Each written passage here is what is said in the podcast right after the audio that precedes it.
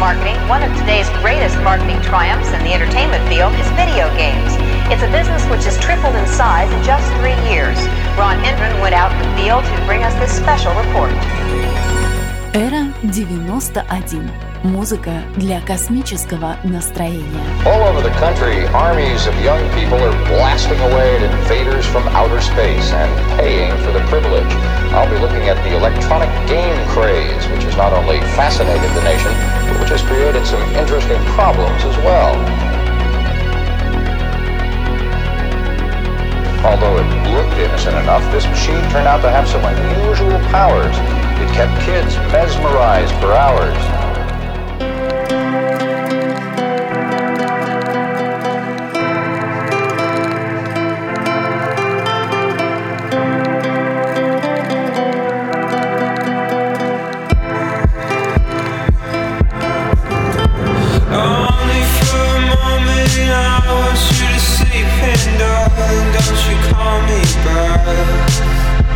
Only for a moment I want you to know that I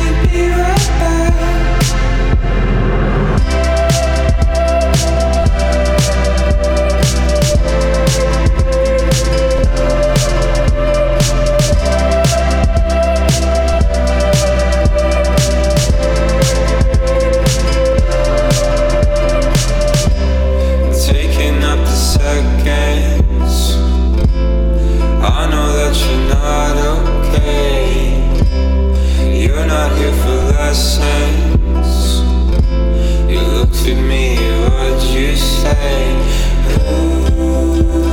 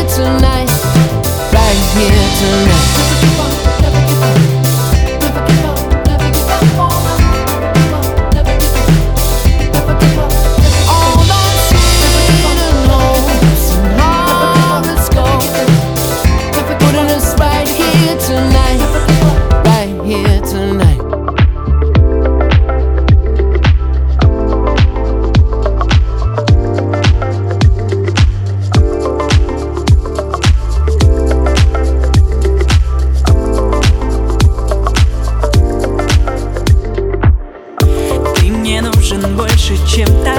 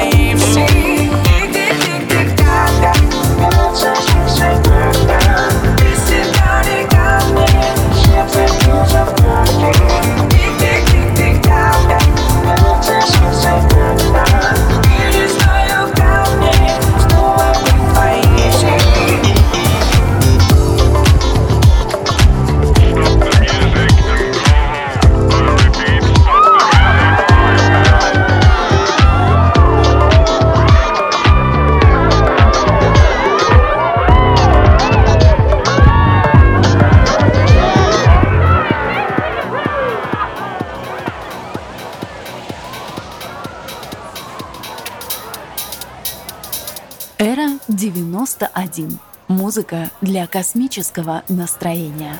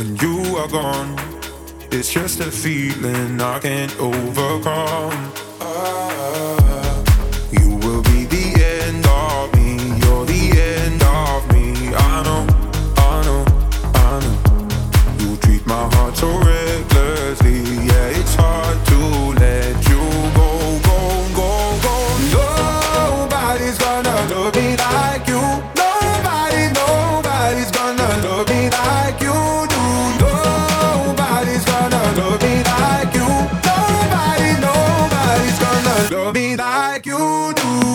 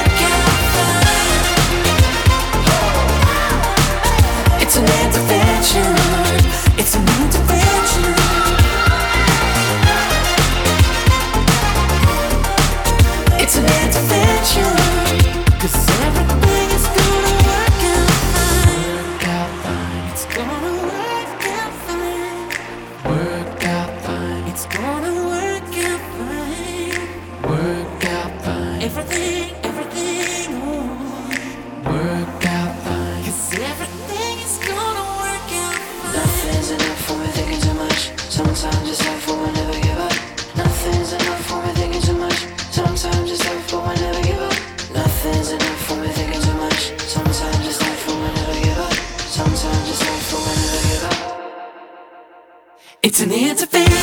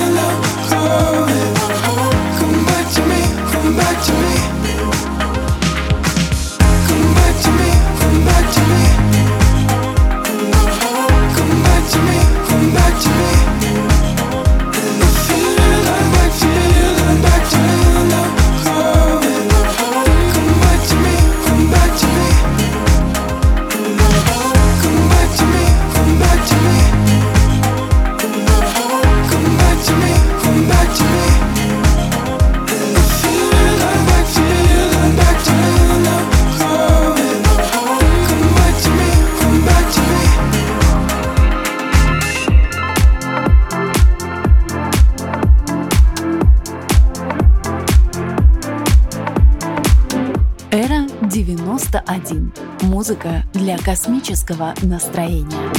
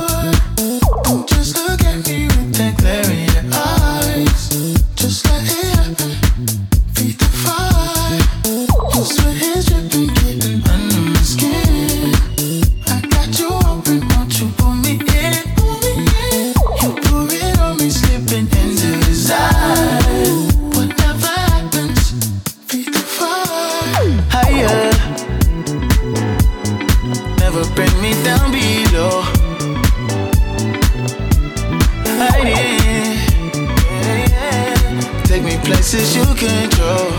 Yeah. Hey.